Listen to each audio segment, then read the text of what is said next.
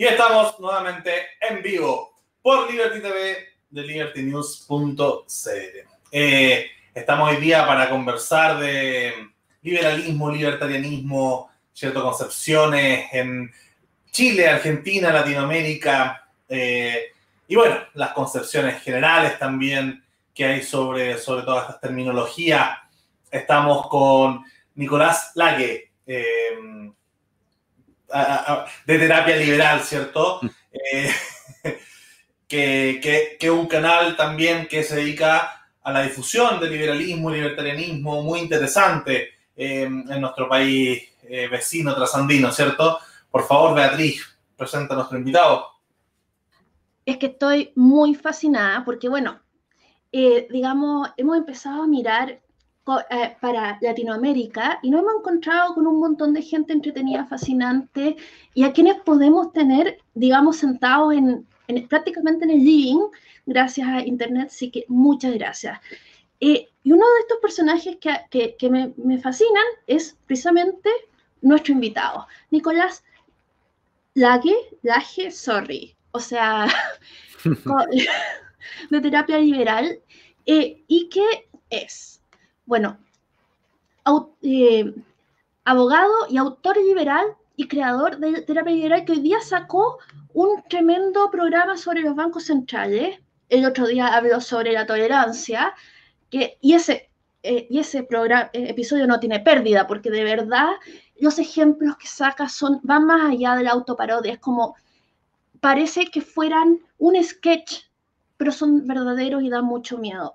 Y hoy día me gustó mucho el episodio que sacaste del Banco Central y este discurso de, de, Alberto Fernández me pareció francamente creepy cuando decía que hay que, con tono eh, de, hay que cuidar el peso como si fuera el abuelito que está viejo y que a ver porque, bueno, es tu abuelo y no un medio de intercambio. Entonces invitaba a ahorrar en peso y a dejar el dólar para los medios productivos como cuando con inflación no es posible ahorrar, es de estúpidos. Uno tiene que, que gastar toda la liquidez que tenga porque es porque eh, mañana no vas a poder comprar lo que compras hoy. Entonces, y eventualmente puedes vender lo que ya tienes. Eh, digamos, los incentivos no están para ahorrar, no están para invertir, están, digamos, no, no van para crear prosperidad. Y eso a mí me, bueno, eh, tú sabes más de eso, pero aparte de eso, me encanta, me encanta tu programa y no me lo pierdo. Así que muchas gracias, muy bienvenido y perdona la larga introducción de eh, mía como girl aquí. Adelante, Nicolás. Bueno, muchas gracias Beatriz, muchas gracias Lucas eh, por haberme invitado acá al programa. Eh, yo también lo, sigo a ustedes, eh, vi que hemos coincidido en una entrevista a José Venegas, ¿no? prácticamente en, el mismo, en la misma semana. así que bueno, te agradezco por tus palabras.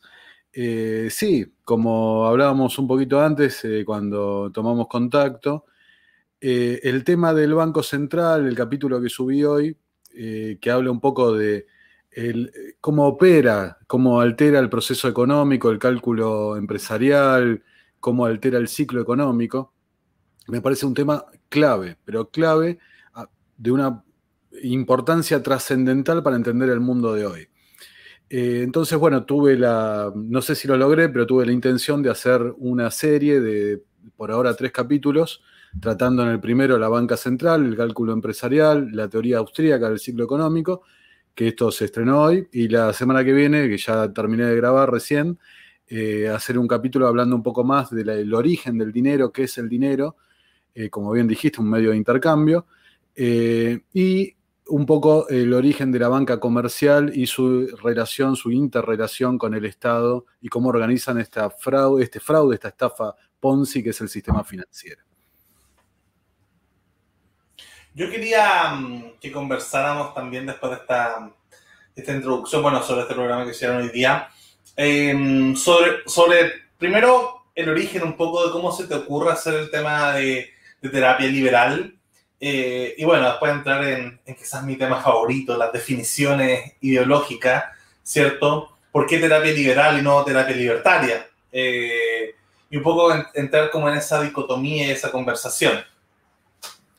Bueno, mira, el origen de terapia liberal se puede remontar, eh, o sea, en mi cabeza, el germen de la idea fue hace unos años cuando terminó el gobierno de Cristina Fernández. Eh, en mi oficina, en mi trabajo, hubo una discusión ¿no? con un par de, seguidores del kirchnerismo respecto a la deuda externa.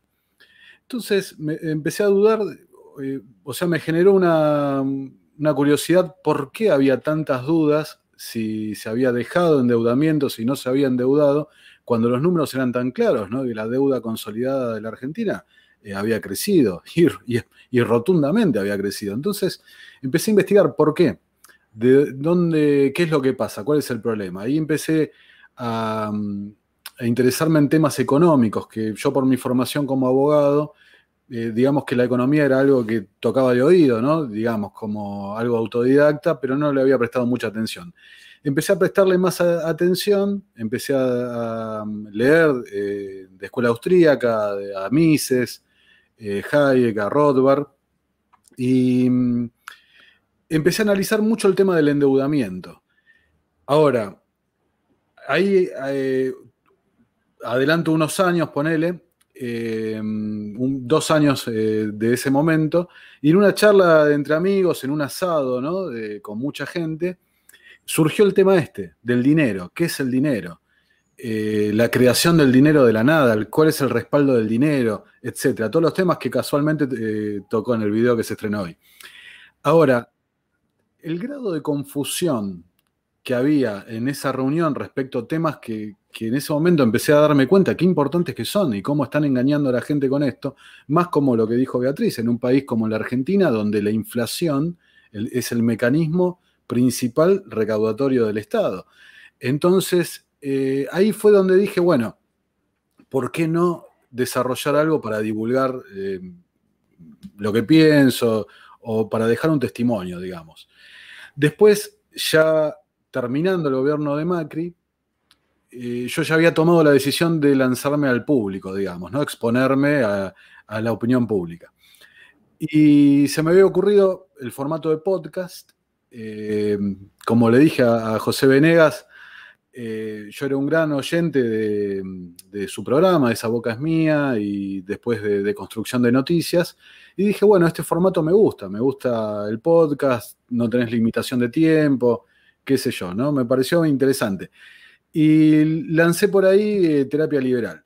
Yo tenía pensado eh, estrenarlo en marzo, o sea, Alberto Fernández asume el gobierno en diciembre, tenía pensado en marzo cuando era el inicio de las sesiones legislativas. Y fue tal eh, la abrumadora cantidad de indicios de lo que iba a pasar, que ah, después terminó pasando, ¿no? De ese vuelco a, un populismo recalcitrante, mucho peor de lo que había sido con el kirchnerismo, que decidí adelantarlo, ¿no? Entonces, eh, sin ningún tipo de ensayo, ni prueba, ni nada, ¡pum! Lancé terapia liberal, eh, justo ahí apenas asumió Alberto Fernández. Después lo que me dijiste, ¿por qué terapia liberal y no libertaria? Eh, yo en ese momento no tenía tan claro eh, algo que, surgió, bueno, también lo hablé mucho con José Venegas en la entrevista que le hice, eh, de la inutilidad del término libertario en el idioma nuestro, ¿no? en el habla hispana. Yo en ese momento no tenía tan claro los argumentos de por qué, pero había decidido que era mucho más representativo para lo que quería hacer yo, que era llegar con las ideas de la libertad a la mayor cantidad de público posible. Entonces me parecía que el liberal era más abarcativo que el libertario, que el libertario lo podía acotar a, una visión anarcocapitalista. Eh, entonces dije, no, no quiero eh, entrar en esa liberal clásico, minarquista, anarcocapitalista. Yo tengo una tendencia hacia el anarcocapitalismo, pero no, no pretendo divulgar anarcocapitalismo, pretendo divulgar liberalismo que después como consecuencia lógica derive en una sociedad voluntaria, ¿no? 100%. Oye, eh, eh, en uno, cuando explicaba justamente en uno de tus videos eh, la historia filosófica del libertarianismo y el liberalismo, mencionaste un, detalle que, quería preguntártelo, que tenía que ver, ¿cierto?, con el origen en Escocia. Eh, mencionabas en un momento unos caballeros exiliados eh, en Escocia. ¿A quiénes te referías en, ese, en, esa, en esa parte particular? Los caballeros templarios. Los caballeros templarios, ya, perfecto. Interesante, porque tenía, tenía esas dudas sobre, justamente, sobre buscar el origen, porque en general a mí me pasa que yo siendo bastante libertario también, eh, choco en las partes y, no me considero ni un liberal clásico ni un libertario de, de manual en la línea rothbariana, justamente porque choco con el naturalismo. Yo generalmente creo que una especie de evolucionismo del derecho, quizás más hayekiano en ese sentido. Em, y, y, no sustentaban en, en, esta metafísica. Entonces, era interesante, y es para muchos liberales interesante esta, esta discusión de cuáles son los orígenes de, del liberalismo. Todo en ese video también sostenía, ¿cierto?, que, que por elegir el lado utilitarista se había perdido un poco el rumbo del liberalismo en el siglo XX. Eh, ¿Por qué más bien el naturalismo por sobre el, el, utilitarismo de Stuart Mill, por ejemplo? Bueno, mira, eh, buscar un origen del liberalismo eh, casi que te diría que sería una falacia, porque el propio liberalismo es producto del orden espontáneo. Entonces es una evolución, una evolución de las ideas. Por eso el liberalismo eh, es una doctrina, es un conjunto de ideas que distintos autores han ido trabajando y desarrollando. Y, acá, mira, para mí es muy importante lo que voy a decir ahora, para el público, para que lo, entienda. Todos los autores han cometido errores groseros, groseros, ¿ok? Entonces, hay, porque yo lo veo en internet, hay mucho endiosamiento de algunos autores, como verdad revelada, ¿no? a mí me encanta citar a Rothbard, me encanta, me encanta Rothbard. Pero cuando leo los artículos políticos de estrategia política de Rothbard, me dan ganas de tirarlos por la ventana. ¿Ok? Eh, y eso se puede aplicar a todo. Mises tenía una, una, visión del servicio militar obligatorio. Eh, qué sé yo, Hayek justifica tanto el Estado que hay veces que, bueno, eh, hace ruido. Eh, Ayn Rand, con la, visión que tenía respecto a, Dios, y respondiéndote un poco, volviendo a, lo que comentabas vos, yo decía de los caballeros templarios, ¿no? Hay que tener en cuenta en la historia de los caballeros templarios que ahí se produce el primer sincretismo fuerte de la cultura. En realidad, eh, tendría que ir más atrás, Alejandro Magno y demás, pero pero de la época del oscurantismo, ahí viene el sincretismo de la cultura oriental con la cultura occidental. Los caballeros templarios son los que rompen un poco con ese dogma de la iglesia, ¿no? Y, ahora volviendo al, digamos, ¿cómo? Y fundan la banca en, algún sentido. totalmente, totalmente. Eh, claro, y, total, y, y mirá qué relación que hay con eso, de que el rey francés que los, eh, los elimina a todos, ahora no me acuerdo el nombre. Felipe el Hermoso. Eh, exacto. Eh, justamente, hoy lo hablé con el tema del banco, perdón, lo que grabé hoy. ¿Qué hace el rey? El rey incauta todo el oro porque los reyes estaban, son deficitarios como los estados modernos. Entonces vivían en permanente déficit y necesitaban esos préstamos. Entonces, qué mejor que liquidar a todos y quedarse con el oro. Pero volviendo, después los autores canónicos, digamos, Locke y demás, eh, tenían una visión eh, deísta de, la religión, ¿no? Dios existe, es el, arquitecto del universo, es el que puso en marcha todo esto, pero no interviene en los asuntos humanos. Pero ahí está el ius naturalismo. Nos dejó, digamos, ese, eh, ese, esos conceptos, ese punto de partida para que en base ahí hagamos nuestro derecho positivo y, demás, ¿no? Con el reconocimiento de la igualdad de los individuos, eh, de, todos los seres humanos, ¿no? Entre sí. Eh, eh, ah,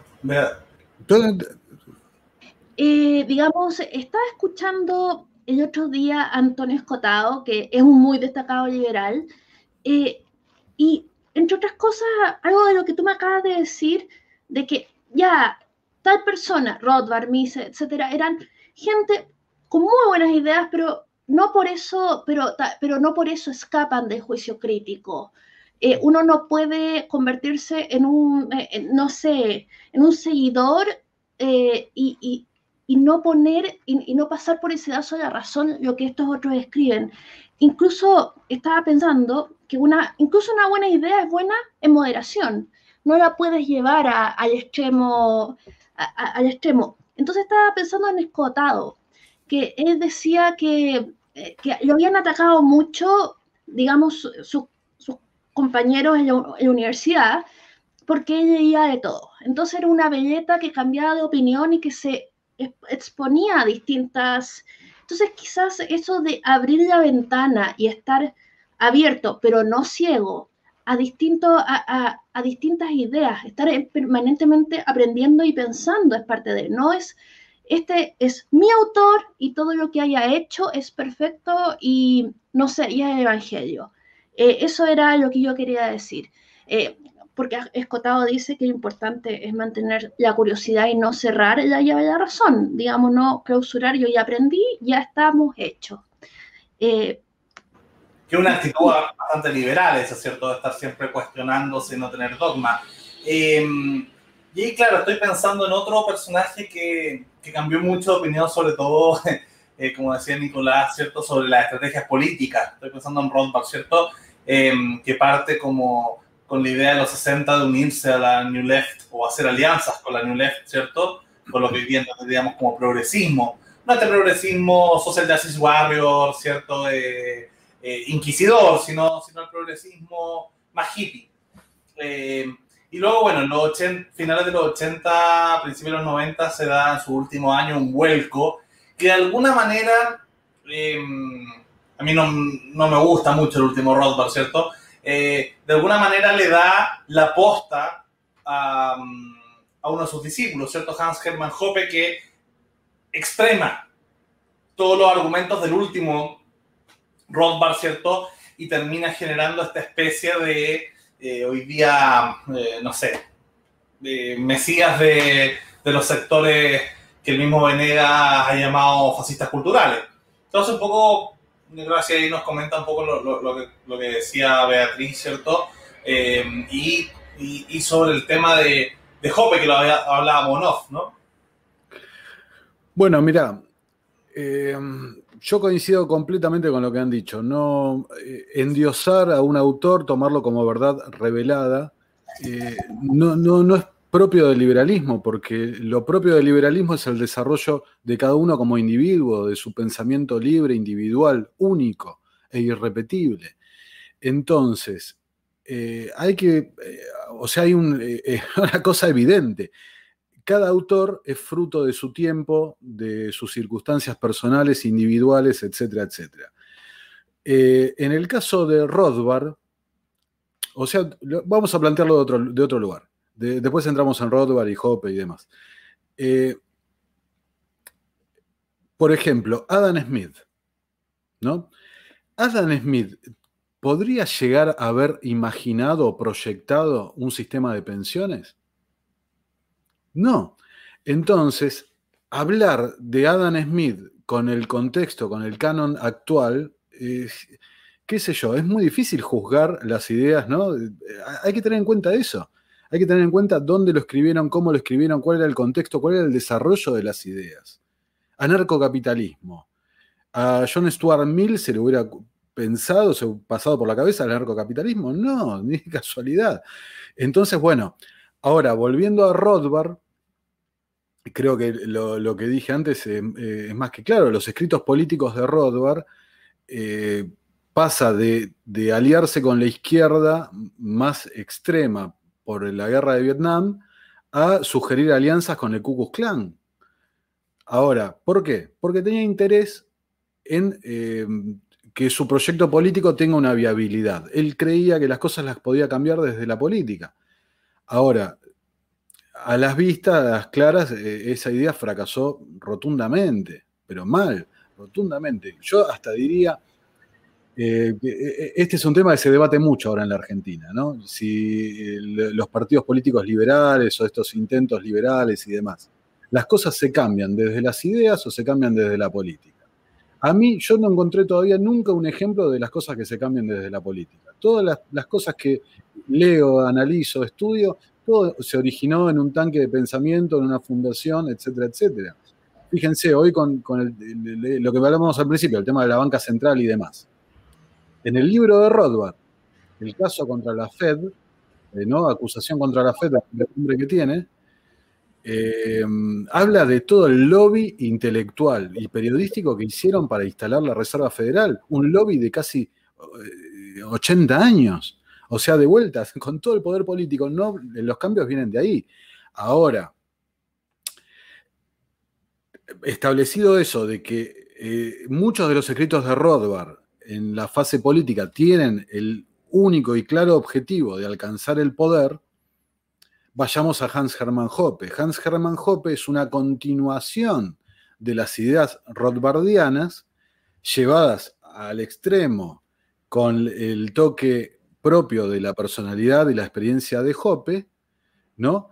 Y con otro contexto histórico, un contexto his- histórico donde, mm, capaz que unido con lo que decían al principio, hay un exceso de economicismo, hay un exceso de, de mirada del liberalismo únicamente por la parte económica, y lo que le rinde hoy a los intereses políticos de Hans Hermann Hoppe y compañía es la alianza con la derecha eh, conservadora, con la alt-right norteamericana. Yo, por ejemplo, ahora tengo esta remera, ¿no? La remera de, de la bandera de Gadsden. Eh, el tipo que entró al Capitolio con esta remera no me representa para nada, no representa el anarcocapitalismo, no representa el individualismo, etc. Representa la guerra eh, de independencia norteamericana, representa nacionalismo, representa un montón, ot- otras cosas que no son para nada liberales, ¿no? Ahora los, los camuflan con el término libertario. Y ahí está Jope con todas sus ideas, que como dijo Beatriz antes en mi video, eh, eh, que derivan estos pensamientos delirantes como que la monarquía es el estado natural del ser Mm. humano. Claro, y, y bajo esa lógica, yo ahí difiero un poco contigo con respecto a la, a la opción. Bueno, yo creo que ambas son necesarias, la política y la, y la, y, la- intelectualidad, eh, o, los centros de estudio de alguna manera, porque, claro, cuando, cuando la, la- la estrategia hayekiana de empezar a influir a través so- solamente de los centros de estudio, eh, y más encima, no solo eligieron esa opción que podría haber sido razonable incluso, sino que la opción de solo influir sobre la libertad económica, terminaron generando o dándole un paso para todos estos hijos eh, de ellos, estos hijos bastardos que son tal right, cierto hijos de, de la estrategia liberal económica, que finalmente dice, bueno, si nos están hablando todo el día de libertad económica eh, y en lo otro no hay una respuesta, ¿cierto? Y llegan conservadores, filofascistas y nos dan una respuesta, bueno, escojo las dos, los dos énfasis que me están dando por, por ambos lados.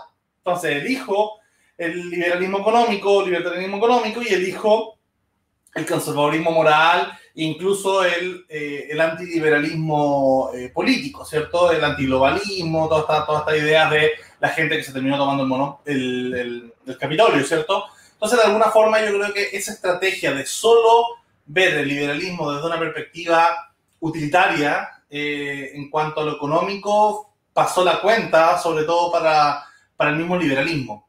Eh, dicho eso, claro, se, me, se me ocurre también otra, otra idea que he estado reflexionando y pensando últimamente que tiene que ver con esta, creo que se lo escuché a Gloria Álvarez, ¿cierto? Eh, y ahora te lo vuelvo a escuchar a ti con respecto al libertarianismo como una revisión del liberalismo clásico en el siglo XX para los problemas propios del siglo XX, ¿cierto? Hay que entender que el liberalismo entre, no sé, 1929 y 1973 básicamente no existió en el planeta, o sea, eran todos keynesianos o fascistas o marxistas, o sea, no, no, no hubo liberalismo en todos esos años. Eh, entonces, claro, yo pienso, me gusta del libertarianismo eso, que es una revisión, ¿cierto?, con, lo, con las problemáticas del siglo XX. Ahora, estamos en el siglo XXI y se empiezan a agregar nuevos temas. Y el libertarianismo creo que perdió fuerza con respecto a grandes autores que, vivieron en mitad del siglo XX, ¿cierto? el mismo Mises, eh, Hayek, Rothbard o, Ayn Rand, ¿cierto? Em, pero en el siglo XXI no se, no se ven, no se ve tan claro estos personajes y, como hemos mencionado, uno de los que resalta es un tipo absolutamente iliberal, que es eh, que, eh, Hans ¿cierto? Entonces, de alguna manera, esta posibilidad de repensar la gran línea liberal en el siglo XXI, porque estamos recién partiendo del siglo, se vienen otras temáticas, ¿cierto? Estoy pensando en el transhumanismo, en, el tema de la big data, se vienen otros temas que probablemente los, el mundo libertario eh, libertario clásico del, siglo XX no pudo pensar, ¿cierto? No pudo prever porque, como tú decías, eh, John Stuart tampoco estaba pensando, ¿cierto?, en el, en el porque era hijo de otro tiempo. Entonces, ¿hay autores o ideas que tú creas que sean buenos en llevar en el caudal de este río llamado liberalismo que, que nos puedan dar otras vertientes, eh, otras nuevas miradas al respecto?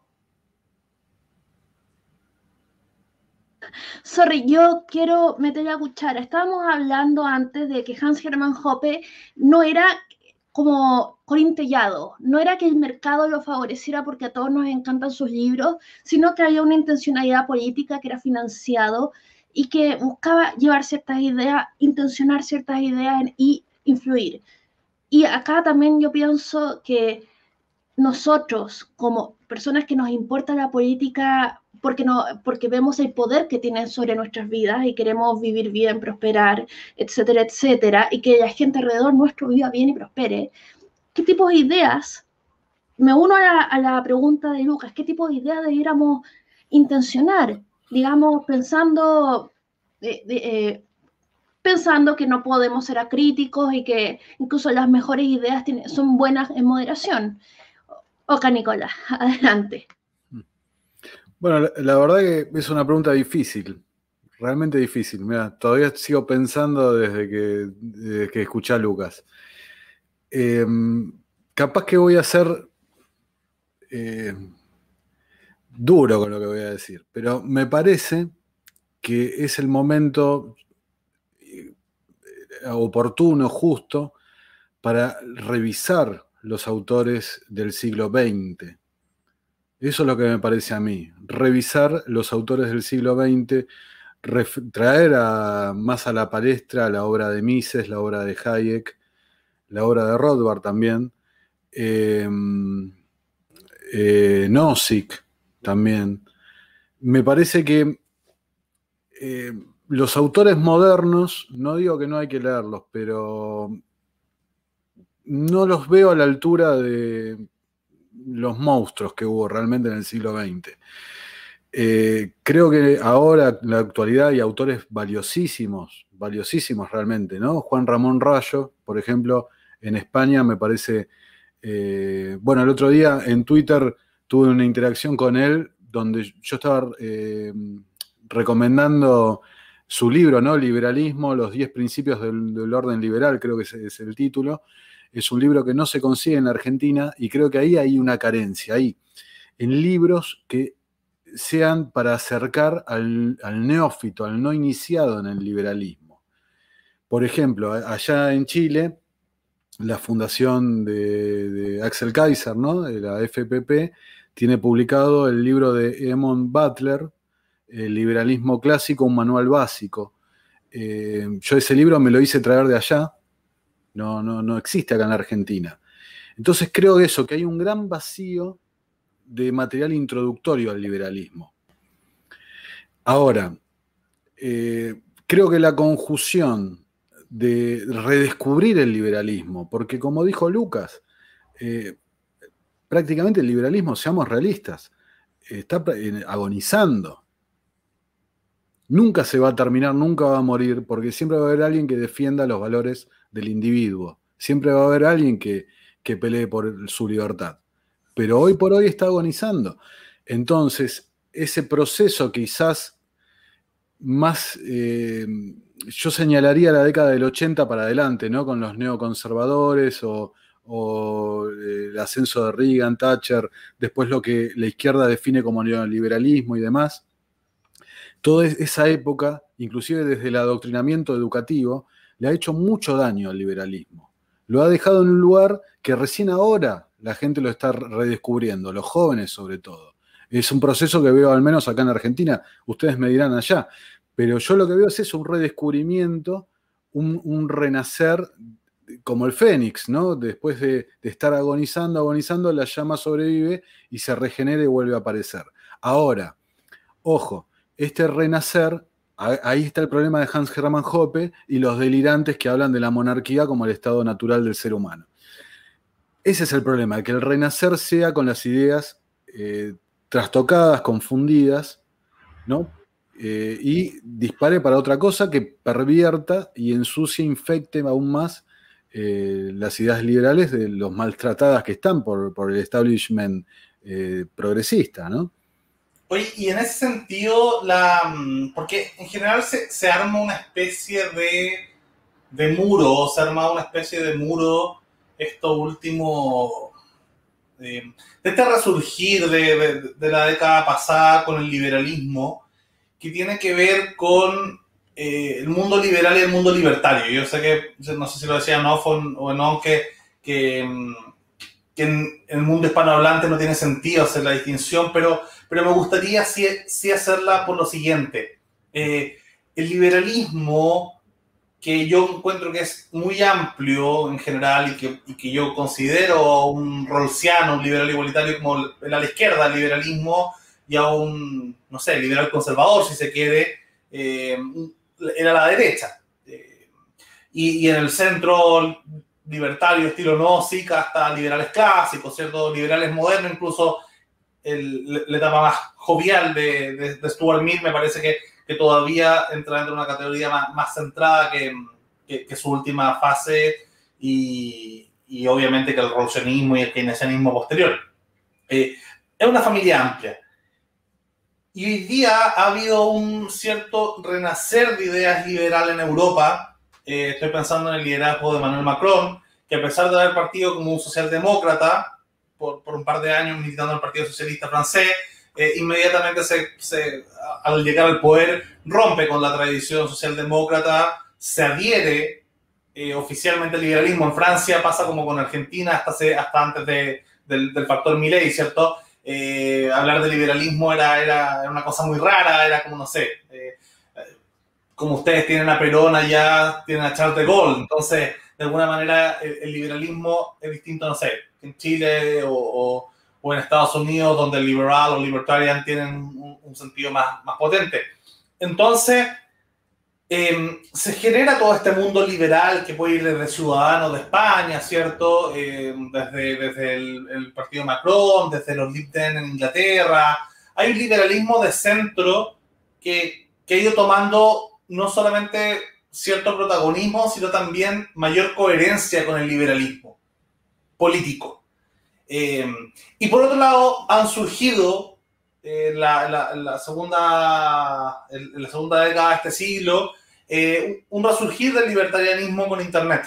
Estoy pensando en Axel Kaiser en Chile, ¿cierto? En, en, en, Miley, Spert en, en, Argentina, eh, youtubers, no sé, personas como, como eh, divulgadoras como Gloria Álvarez, ¿cierto? Eh, el mismo Juan Ramón Rayo, eh, o, María Blanco en España. Entonces, hay un grupo que se dedica mucho más a la divulgación y el desarrollo intelectual desde el libertarianismo. Pero estos dos mundos dialogan muy poco.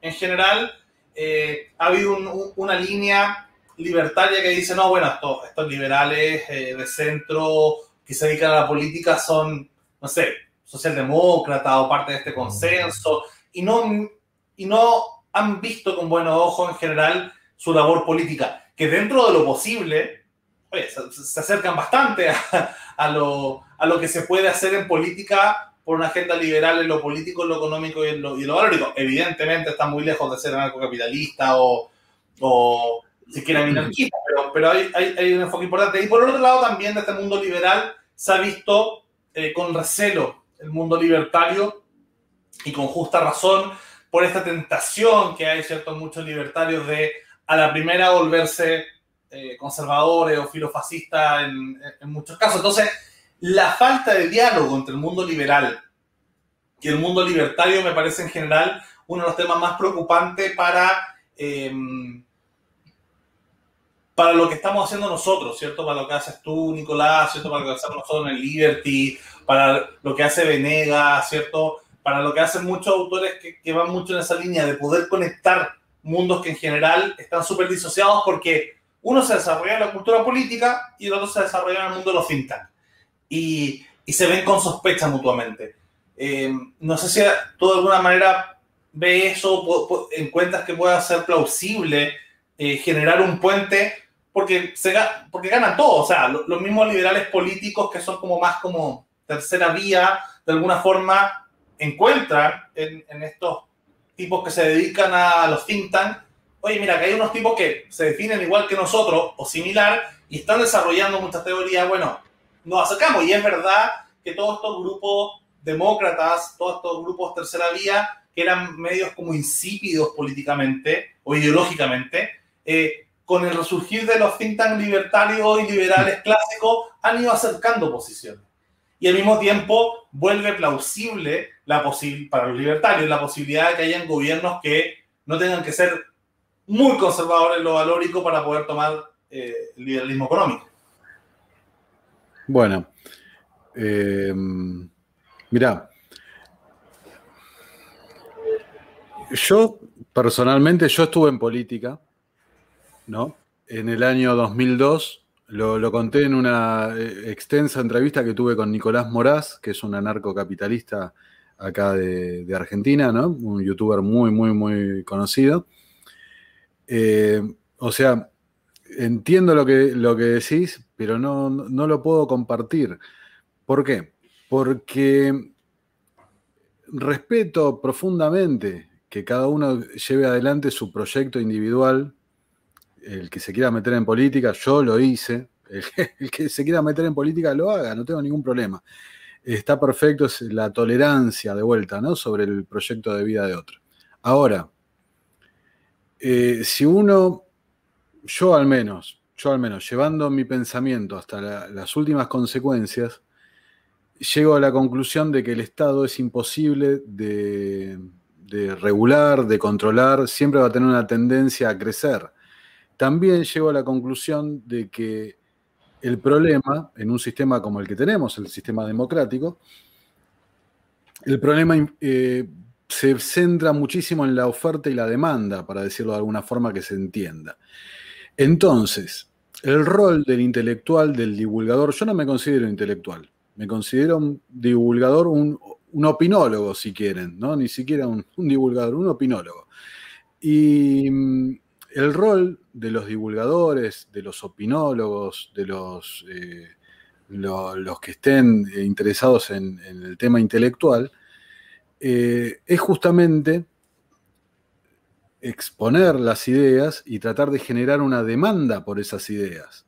Ahora, mi experiencia propia en la política y lo que he leído, lo que he visto, me marca de que cuando hay una demanda para unas determinadas ideas, aparece siempre el político listo, presto para ser el que la lleve adelante.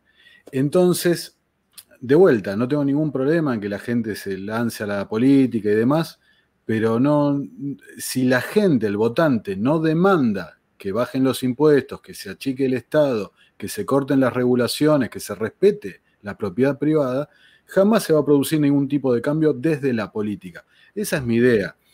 Ahora, volviendo a mi experiencia personal, yo que estuve adentro de la política y en la cocina de la política, porque fui asesor de un diputado, te puedo decir con todo lujo de detalles que eh, la política no es para nada lo que piensa la gente, para nada. hay una desconexión brutal entre lo que cree un militante, un chico que vaya a una marcha, eh, lo que sea, con la realidad de lo que es la política. La realidad de la política es individuos buscando su propio beneficio y utilizando los bienes públicos y los fondos públicos para eso. Y a través de qué? Del poder, de la coacción. Entonces, eh, yo no pretendo eh, actuar en política, yo simplemente lo que pretendo es convencer a más gente de que, puede, de que demanden libertad y eh, respeto por el individuo. Ahora, sí es cierto, sí es cierto de que necesitas, después que esté el político, para votarlo, ¿no? El que defienda esas ideas, cuando... Mm, ahí estoy leyendo el comentario, ¿no? Pero bueno. Eh, siempre eh, dice, algunos dirían que el tren es un oxímoron se llama anarquista libre mercado liberal radical. Tiene razón, tiene razón. es, es, así, anarquismo de libre mercado, anarquismo por ausencia de coacción eh, libre mercado por respeto absoluto de la propiedad privada. Pero bueno, volviendo al tema, siempre necesitas el político que represente la opción para que sea votada. Eso sin lugar a dudas. Ahora, si no metiste el cambio que Hayek decía ponerle, si no influiste en las ideas de la sociedad, es, eh, no, no, importa que haya un político, eh, están invirtiendo los roles. Ese es mi, mi, punto de vista. Podemos diferir, no hay ningún problema. Eh, Claro, igual estoy pensando en el caso chileno. Yo me ha tocado conocer libertarios eh, o liberales argentinos. Tuve la posibilidad de almorzar con, con José Luis Espert en Chile en algún momento. Em, y, me gustaba lo que había hecho, no, sé si es tan antiguo como 2002, pero en su momento López Morphy, ¿cierto? Como que resaltaba un poco la política liberal argentina. No, no sé cuál fue mucho su influencia. Sé que después apoyó a Macri, no sé si tuvo mucha influencia en el gobierno de Macri eh, en su momento. Ahora bien, Chile tiene una realidad política quizás distinta y, y acá los partidos políticos son un poco más tradicionales que en Argentina. Eh, y en general se han ordenado en base a doctrinas políticas e ideológicas.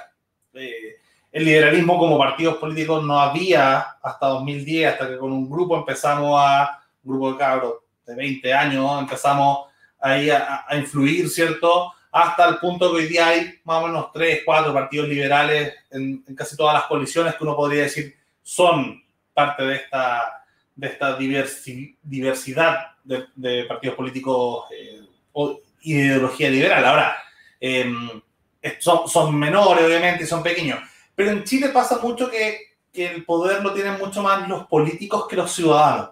Eh, ahora vamos a tener una, una convención constituyente y es muy probable que la mayoría de los que sean electos sean de los partidos políticos tradicionales, por más que la gente se levantó un día revolucionario y fue a, a, a marchar en más de millones de personas marcharon para pedir eh, más Estado y, y, mayor populismo económico en general es muy probable que no pase porque la clase política un poco hace lo que quiere. Hay muy poco eh, check and balance en, en Chile con respecto a, lo, a, los partidos políticos. Ahora, eso desde cierta perspectiva liberal es buena porque en general los momentos populistas que tenemos son más bien ciudadanos que políticos. Eh, hay más una ciudadanía pidiendo cosas populistas que la clase política más o menos intuye que no les conviene. Eh, y finalmente dicen, bueno, sí, pero con esta, y se mantiene cierto orden que yo creo que va mucho más allá de la, de la antigua constitución.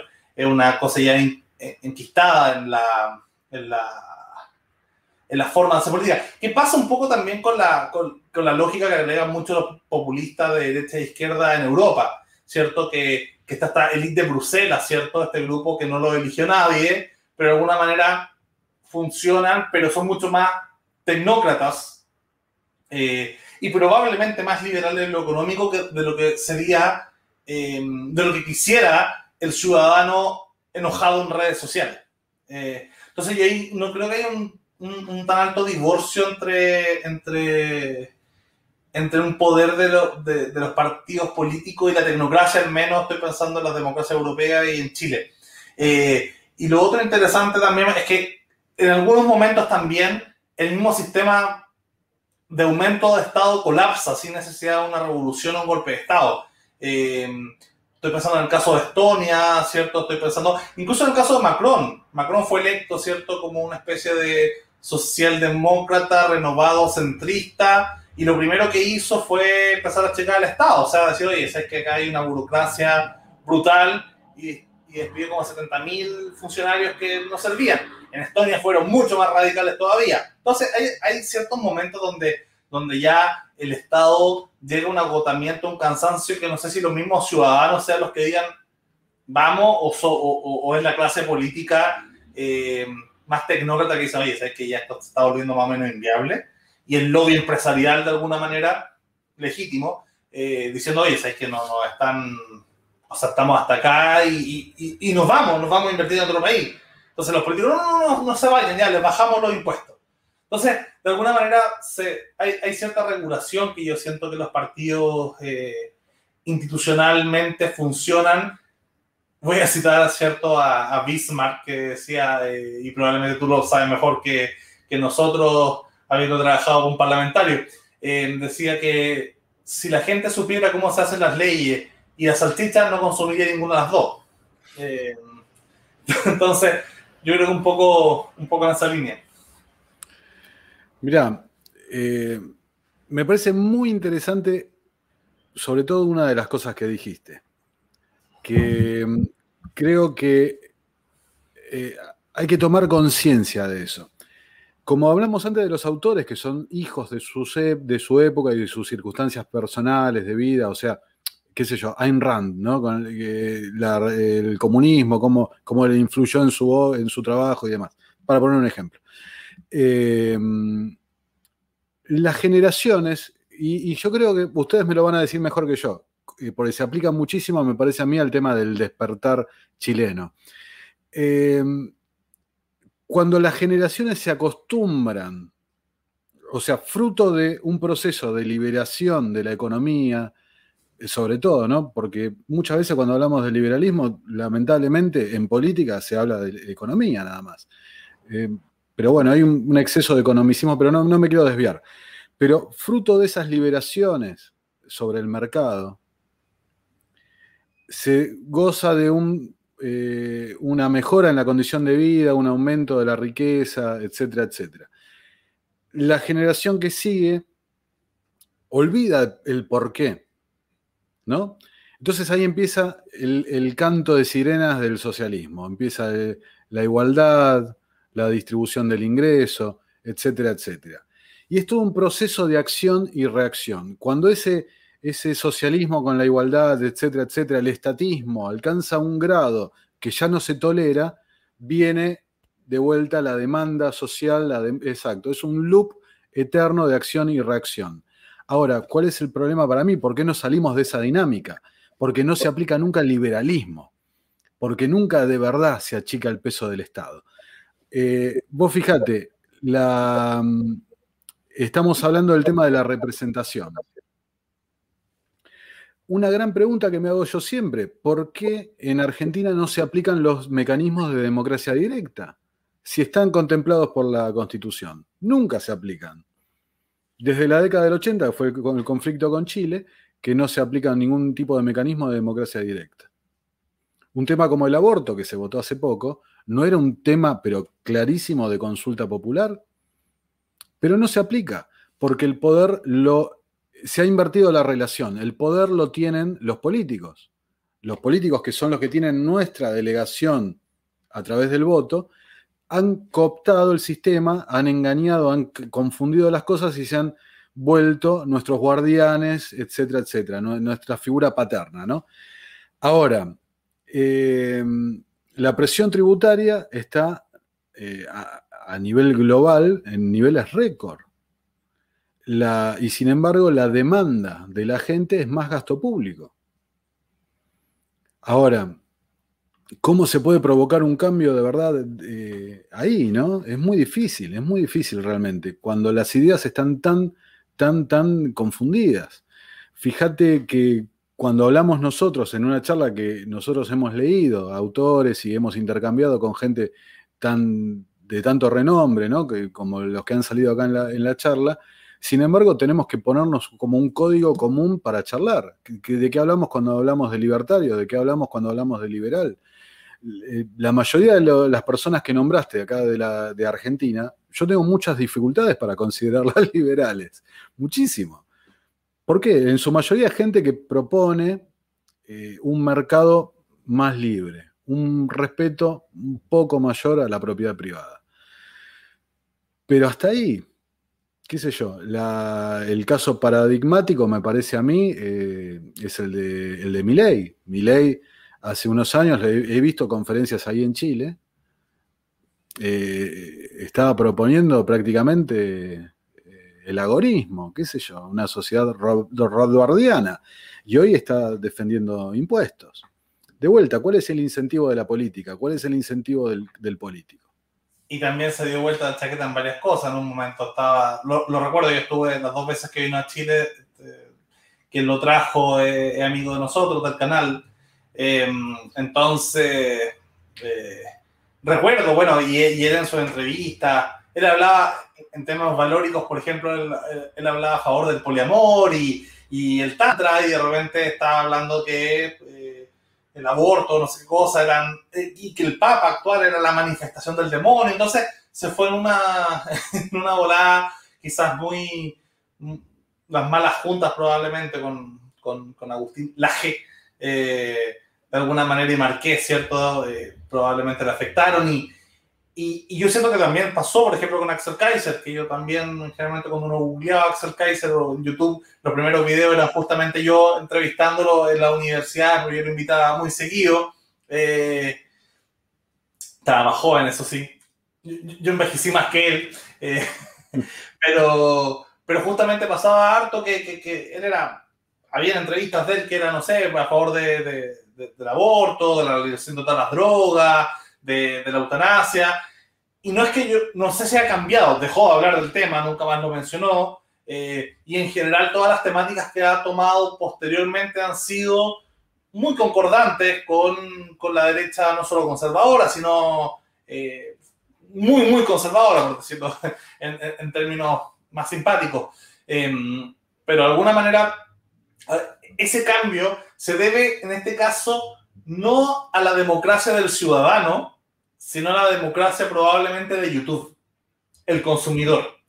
Eh, porque si tienes un montón de gente que te ve, que te está viendo en vivo y que te postea, ánimo y hay que destruir a los marxistas y no sé, te, empiezas a usar, eh, generalmente, creo que esto se llamaba el efecto, no me acuerdo si el efecto Hayek o el efecto Ronald Crea, cuando tú juntabas muchos liberales en general, terminaban todos volviéndose más liberales. Eh, porque llegaban a ser un médico y decían, mira, yo soy libertario en todos los sentidos, pero en salud no, no se puede, ¿cierto? Porque, porque lo veo todos los días. Y todo el resto que no estaba me decían, oye, pero ¿cómo? ¿Cachai? Onda, eh, mm, como que sí se puede y, le metían idea, eh, probablemente que ningún otro compañero médico del tipo opinaba, entonces terminaba volviéndose incluso libertario en, en esa área que había llegado originalmente. Y justamente donde tenían mayor expertise, eran donde menos libertarios eran. Eh, pero finalmente cuando convivían entre libertarios terminaban todos volviéndose más libertarios porque se convencían de que es posible, ¿cierto? Como piensa, nosotros que no estamos metidos en esa área lo podemos ver fuera de la caja. Entonces, oye, sí se puede ser libertario en salud, sí se puede ser libertario en, en, temas monetaristas, sí se, entonces finalmente se, se, generaba ese efecto. Yo creo que lamentablemente ha pasado eh, en esta unión entre muchas derechas que ha pasado el efecto que la misma Wright tenía como dentro de sus códigos en, el mundo 4chan, que era nunca critiques a alguien que está a tu derecha. O sea, está bien, no, no, tienes por qué ser nazi, pero no critiques a los nazis por nazis.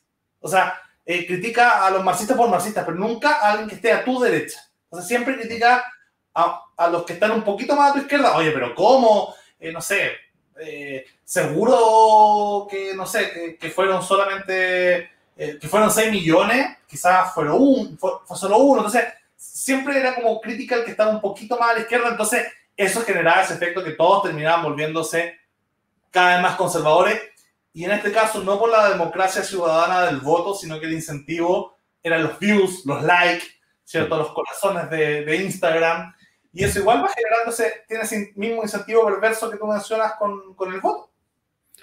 O bueno, sea, mira. Los canales no estamos, a pesar de que tú no quieras dedicarte más a política, igual tenéis que tener ese, mismo como conciencia que te puede pasar lo mismo que te, le puede pasar a un político. Bueno, mira, eh, ahí yo creo que habría que plantearse para qué hacemos lo que hacemos, ¿no? Yo te, voy a poner un ejemplo muy, muy concreto. Eh, yo, eh, por ejemplo, en terapia liberal he tenido programas, he tenido videos que lo, los han visto seis personas.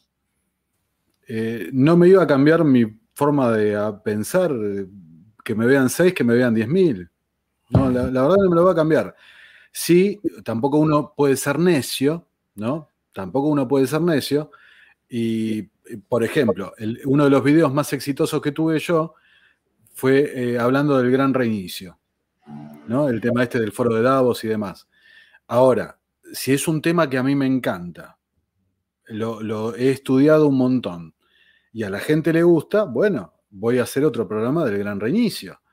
Pero no voy a cambiar mi forma de pensar porque me vean más uno, me vean más otro. A ver, yo, eh, eh, Nico, ya eh, en mayo cumplo 42 años, soy papá de, de dos nenes, ¿no? Uno de 14, un bebé de 10 meses. Ya a esta altura, eh, si no tengo coherencia con mis ideas, otra cosa que las pueda corregir y que pueda reconocer un error, como tantas veces, o sea, me, equivoco constantemente, pero ya a esta altura de- del partido, digamos, eh, uno no puede ser necio, estoy casi a la, mitad de la esperanza de vida de la Argentina. Entonces, si a esta altura de mi vida no puedo, me voy a guiar por los likes en Facebook y demás, soy, perdónenme la expresión, pero soy un boludo. Pero- perdónenme, pero, pero, o sea, hay que ser coherente, hay que ser coherente. Eh, yo respeto completamente las, las distintas posiciones eh, en la vida, ¿no? Por ejemplo, Miguel Ancho Bastos, paleolibertario, pero dice, yo no soy paleolibertario, pero no se lo impongo a los demás. Bueno, esa es la actitud. Capaz, Miguel Ancho Bastos, capaz que estás equivocado con tu forma de pensar, pero te la respeto y la podemos debatir y demás, etcétera, etcétera. Pero nunca imponérsela a alguien por la fuerza. Y acá, muchos eh, youtubers y demás que yo he, visto, eh, o sea, eh, a ver, te, te pongo un ejemplo, a mí me causa mucha gracia. Citan el libro de Juan Ramón Rayo, ¿no? el que hablamos antes, Liberalismo, los 10 principios del orden liberal. Lo citan para justificar una cosita así del pensamiento que lo llevan a eh, el conservadurismo más rancio que he visto. Ahora, pero hermano, sé coherente, ¿no? Eh, hay- hay 300 páginas más del libro. Estás agarrando una frase para agarrarte completamente, ¿no? Y eh, a, a la audiencia lo que le digo es eso, cada vez que alguien cite un libro, si lo buscan en internet, que hoy por hoy está todo, véanlo, contrástenlo, porque hay muchos que están vendiendo pescado podrido. De vuelta a lo de Jope. ¿Para qué? ¿Para qué? ¿Cuál es el sentido de vender un discurso conservador eh, con el término libertario hablando de monarquía? ¿Para qué? ¿Para buscar likes, seguidores? ¿O, para eh, obtener beneficios para alguna fundación, alguna campaña política y demás? ¿Para qué? Claro. Generalmente se hace todo esto cherry picking, ¿cierto? Ir eligiendo como, como qué sacar para cada autor y, se, hace, se hace bastante seguido. Nicolás, bueno, para ir cerrando un poco el, el programa, eh, agradecerte también esta conversación, ha sido particularmente interesante. Eh, a ver si damos como una última ronda de, preguntas, Beatriz, y después voy, voy yo con la última. Ayer hicimos un programa. eh, yo os puse en silencio por el, por el eco. Eh, ayer hicimos un programa sobre feminismo liberal con Es Libertad. Y una de las cosas que, que. Y con el feminismo está pasando lo mismo, que también hay una variante populista, hay una variante liberal, y yo defiendo la variante liberal. Y buena parte es, es ver, eh, tratar de ver el mundo como es y no como a uno le gustaría que fuera o como uno quiere forzar a que sea. Y, y eso implica también mirar los mitos, porque eh, mucho de esto es puro romanticismo. Estoy hablando de que eh, el liberalismo habla del individuo. Acá uno puede poner las estadísticas y hablar los hombres blancos de 42 años que tienen dos hijos. Eh, no sé, pero son una serie de, individuos y son todos diferentes. No, se les puede tomar como un agregado, no son un, un meta individuo. Tal como el peso no es el abuelito que hay que cuidar e ir a ver y ahorrar en él porque, pobrecito, el abuelo peso. Eh, las cosas que existen, ¿quién sufre? que ensangra a los individuos, como decía Harari. Y por ahí los mitos.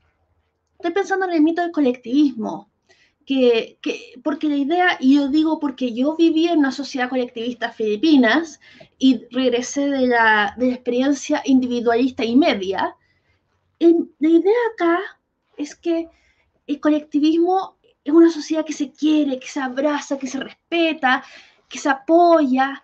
Y no es así, es una sociedad tremendamente autoritaria que usualmente sacrifica a las mujeres, sobre todo a las mujeres jóvenes.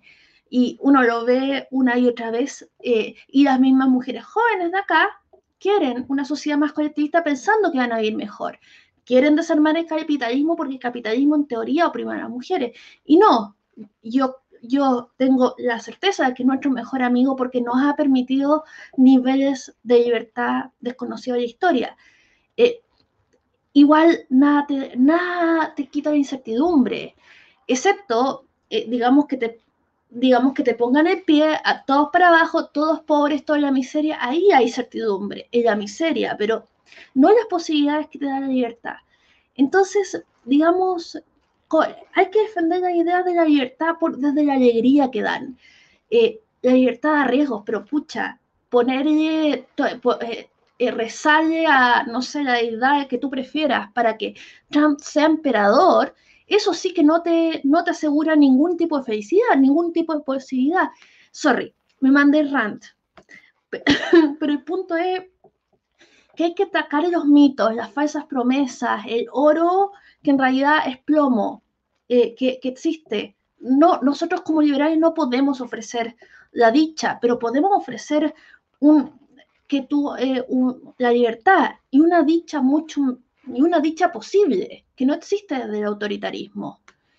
Eso es, eh, digamos, más que preguntas fue como rant y agitar el puño en el aire. Mira, a mí, eh, si me dejan una breve reflexión sobre lo que dijiste, me parece fantástico. Como dije antes, el socialismo lo que vende es un canto de sirenas que te lleva directamente al naufragio.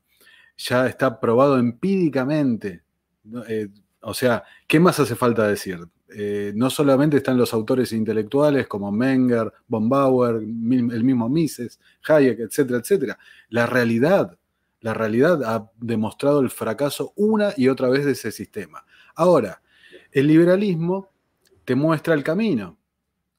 El liberalismo es eh, trabajo, sangre, sudor y lágrimas, ¿no? Es esfuerzo, pero también es respeto, también es eh, orgullo propio, también es eh, la dicha esa de sentirse realizado en el proyecto de uno, ¿no? vivir la vida, o sea, reconocer esa individualidad de para qué estamos en este mundo, ¿no? ¿Qué, ¿Qué, vinimos a hacer? Vinimos a cumplir el proyecto nuestro, no el proyecto de otro. Ahora, ¿el socialismo qué es? El, socialismo lo que te ofrece es eh, la llegada, la meta, no el camino. Te dicen, vamos a vivir en una sociedad mejor, etcétera, etcétera. Em, yo eh, hablé mucho del tema este, ¿no? De la metáfora del jardín del Edén. El socialismo se basa muchísimo en la alegoría del jardín del Edén. Muchísimo. El Papa ha estado en un ambiente seguro, ¿no? Ahí está el tema, la seguridad que ofrece. Bueno, originalmente esto era de, la utopía de Santo Tomás, que probablemente fue uno de los primeros socialistas o colectivistas de la historia, eh, planteando este, este, mundo idílico para ellos, donde no había propiedad privada y en general eh, la idea de la utopía, ¿cierto? Eh, Moro, Tomás Moro, la idea de la utopía, ¿cierto?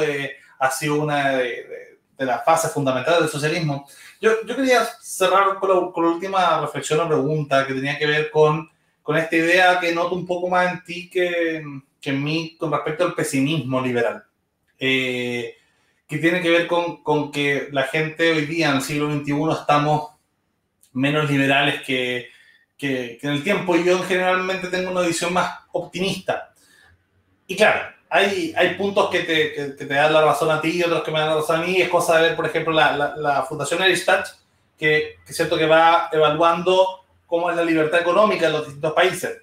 Eh, y, y, cuando uno ve todos los países, o sea, el planeta entero, en general se mantiene. ¿Por qué? porque sí, es verdad que han ido subiendo, por ejemplo, la tasa impositiva eh, o el estado de bienestar, si se quiere, en ese gasto, pero también la, eh, ha, ido aumentando cada vez más desde, los 90 y, un poquito antes en Occidente y en todo el mundo desde los 90 en adelante con la caída de la Unión Soviética, los tratados de libre comercio, que algo que muchos libertarios eh, más como de, estos, de, esta línea más de derecha, más pro-Trump, God Trump, ¿cierto? Em, no, no comulga, no comulga los tratados de libre comercio y le gusta un libertarismo bien extraño, proteccionista. Em, pero la verdad es que el avance con respecto a los tratados de libre comercio eh, son únicos en la historia. O sea, jamás en la historia ha habido tanta posibilidad de transar bienes y servicios con bajos aranceles eh, a, tan, a, esta magnitud tan grande, no solamente eh, por, por, el aumento de, la población, sino que también por los, eh, los mecanismos jurídicos y económicos que lo permiten. Yo creo que eso, al menos para mí, es un punto importante con respecto a ser optimista con, con, con los avances del libre mercado, porque en general eh, a mí hoy día me acusaban de socialdemócrata y yo decía, pero ¿en qué si yo soy, estoy entre la escuela de Chicago y la austriaca en temas de economía? Porque claro, pongo lo énfasis en los temas más valóricos que lo económico.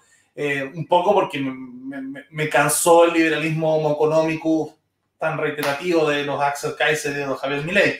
Em, pero claro, yo en general mm, le he dado duro al tema de la promoción de los tratados de libre comercio como una forma y una manifestación de, libertad económica eh, importante. Y justamente es donde más está esta derecha right, populista, eh, trampista, que es como como que ahí no les gusta tanto el libre comercio y defendían a Trump y su guerra comercial, que por estupidez del fondo generó que los mismos países europeos empezaran a responderle a Trump con esta cuestión y eh, empezó todo el planeta a hacer la misma tontera y usar el aumento de aranceles, o sea, ponerle a otras empresas para venderle bienes y, servicios, eh, ponerle aranceles por una guerra política, o sea, de una locura absoluta. Por suerte, se terminó esa era en Estados Unidos eh, em, y, vamos, y ya se va a ver un retroceso en, esa línea, pero, pero me parece que es una parte para, estar, para ser optimista. Si, dejamos a Trump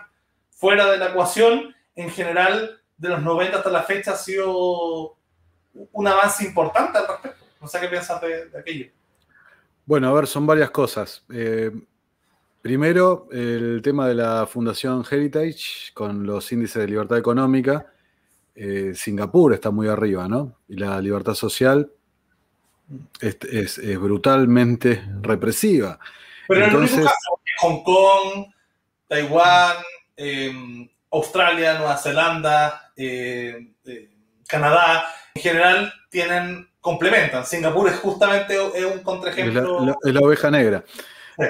Pero el punto que me gustaría destacar es que eh, capaz que ahí es cierto que hay un error en la comunicación de los liberales, ¿no? los liberales colectivamente, digamos, ¿no? Eh, caer tanto en el economicismo. A mí me parece que la forma de influir, de cambiar esa demanda por libertad en la gente no es desde el punto de vista económico, porque caen en el utilitarismo y caer en el utilitarismo terminas en el socialismo. Entonces, para mí es otra cosa. Ahora, em, yo soy optimista, no soy pesimista. ¿eh? Por lo que dije antes, acción y reacción. Estamos llegando, eh, creo, a nivel global, ¿no? Eh, yo sí creo en el tema del globalismo, esa búsqueda del gobierno mundial, de los organismos descentralizados, multilaterales, con el tema de la pandemia se ha visto para mí muy claro.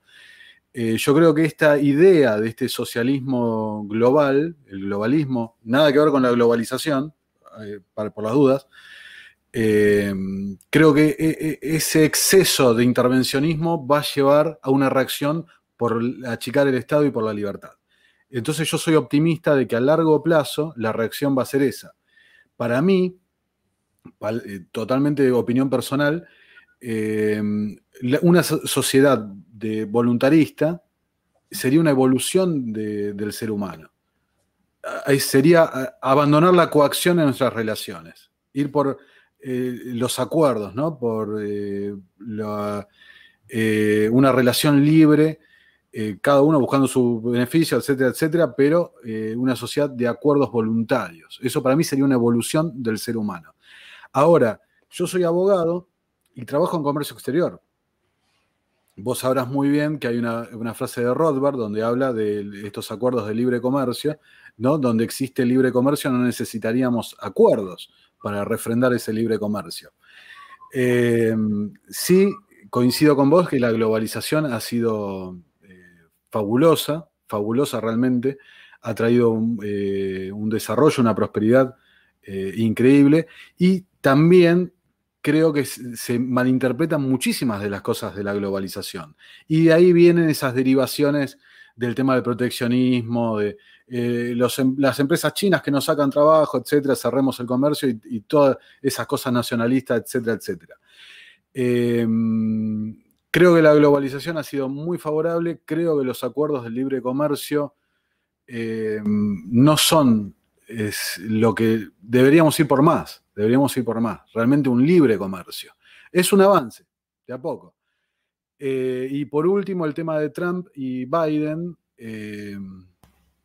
Yo creo que sí, la administración de Trump cometió errores muy groseros, muy groseros, pero ojo que la administración Biden no es lo que creen los socialistas los que lo han votado, para nada.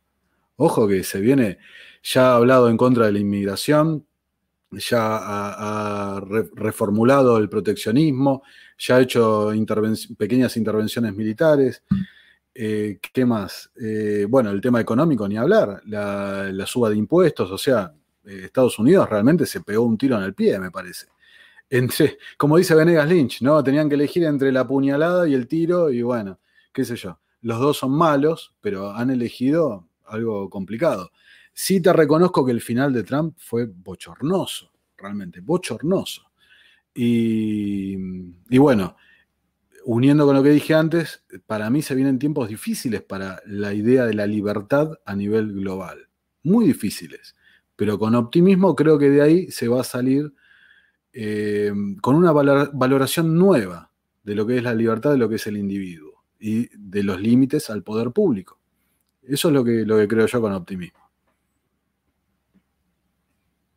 Eh, tuvimos a Fonseca acá y que decía algo como, mucha gente era como, puedes votar por esta lámpara o por Trump y van a votar por la lámpara.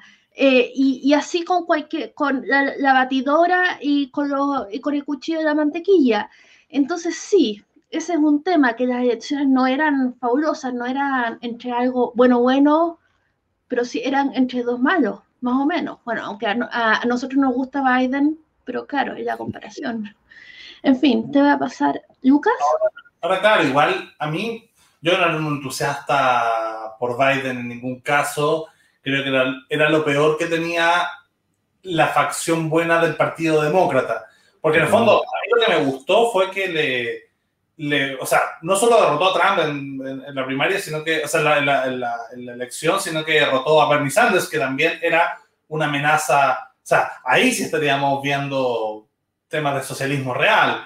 Eh, entonces yo creo que, que, que hay que reconocerle esas dos cosas. Y yo, claro, yo tengo, soy muy pro globalización y tengo una mirada más optimista con el globalismo, entendiendo el globalismo como un internacionalismo liberal eh, en cuanto a la diferencia que hay entre, las, entre suscribir a instituciones internacionales eh, voluntarias y el contrato social estatal, o sea, de ciudadano a Estado, es, o sea, el contrato social no es un contrato. Yo tú nunca firmas ese contrato y es totalmente impuesto.